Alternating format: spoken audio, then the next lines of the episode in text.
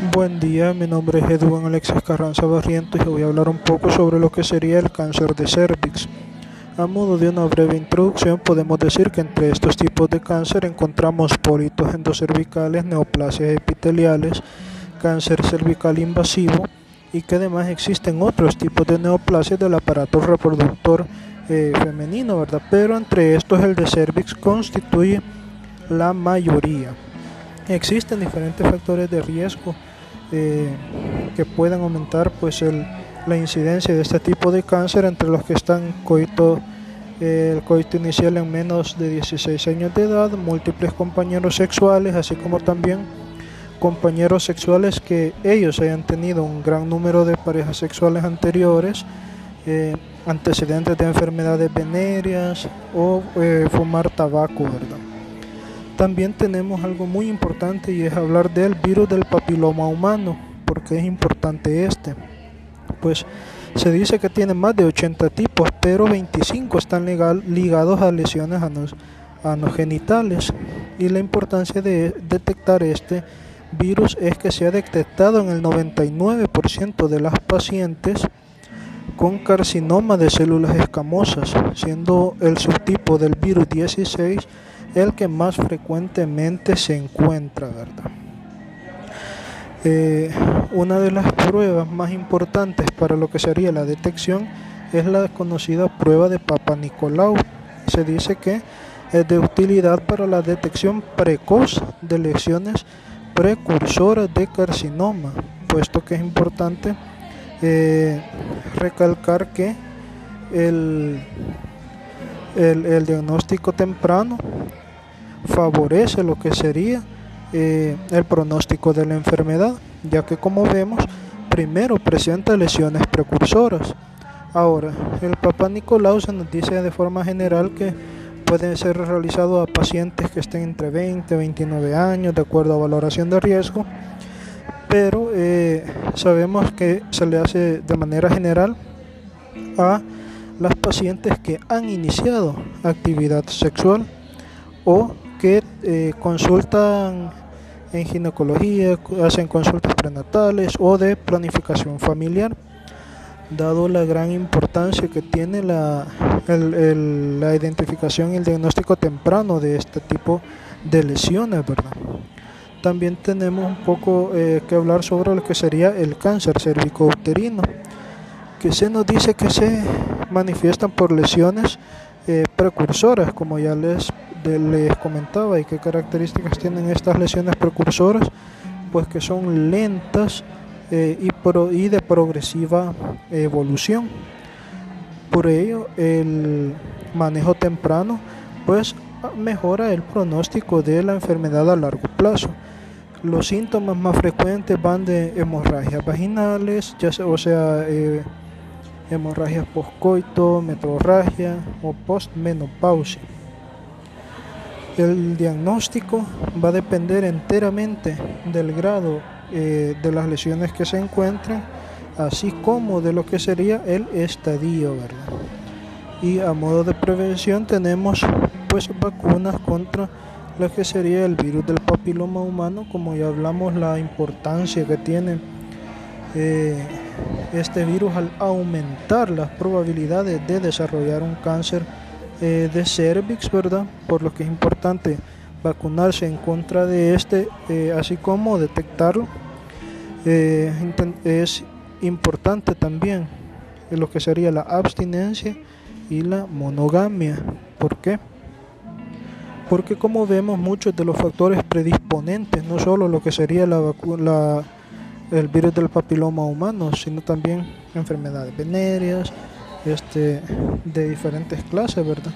Lo que causan es un aumento en eh, el riesgo a padecer este tipo de cáncer que de por sí es muy es, es el como les mencionaba al principio el más común de los de las neoplasias del aparato reproductor por ello es importante conocer no solo los factores que lo que lo causan los factores de riesgo sino también es importante eh, hacer énfasis en eh, realizar la prueba de Papa Nicolau para dar un manejo más especializado es decir, teniendo el grado y teniendo el estadio, dar un tratamiento especializado que puede variar grandemente y eh, que puede llegar a ser incluso quirúrgico dependiendo de los casos más eh, pues delicados.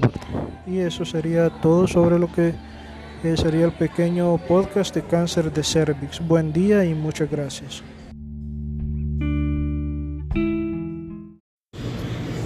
Buenos días, eh, soy el alumno Edwin Alexis Carranza Barrientos y les hablaré un poco sobre lo que sería la hemorragia postparto.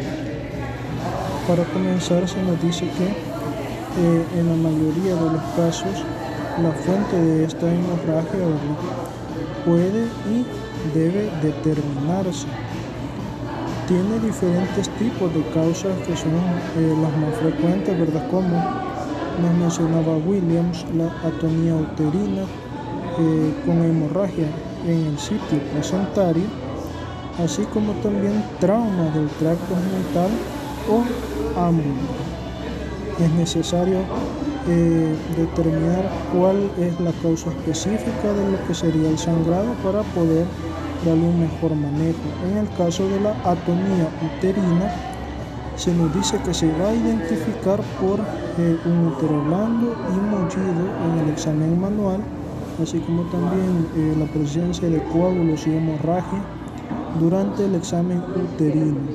En caso de se dice que la hemorragia posparto en sí es una pérdida de sangre mayor a 500 ml en un parto vaginal y 1000 ml en un parto por cesárea.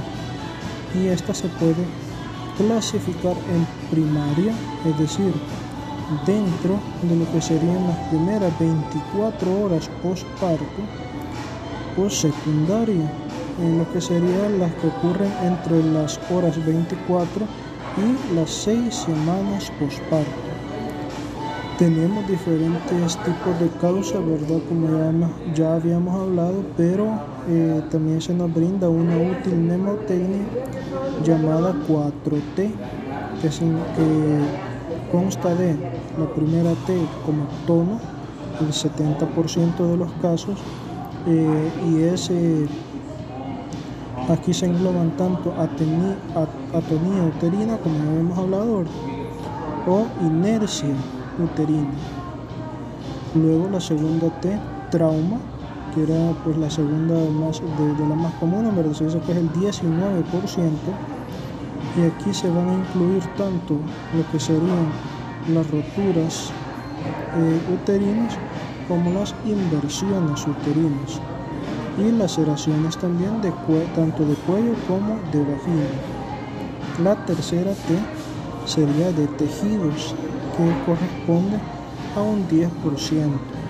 Se dice que eh, va a incluir retención de restos placentarios, coágulos, placentación anormal y eh, como última T tenemos pues la trombina que va a referirse a lo que serían las coagulopatías. Como manejo se dice que podemos optar por utero uterotónicas post alumbramiento, que entre estas podemos tener eh, er, ergometrina, metilergometrina como este ejemplo, ¿verdad? los, eh, ejemplos más comunes. También tenemos otro tipo de manejo, digamos, no farmacológico como la tracción controlada del cordón umbilical, masaje, masaje uterino posalumbramiento, ¿verdad?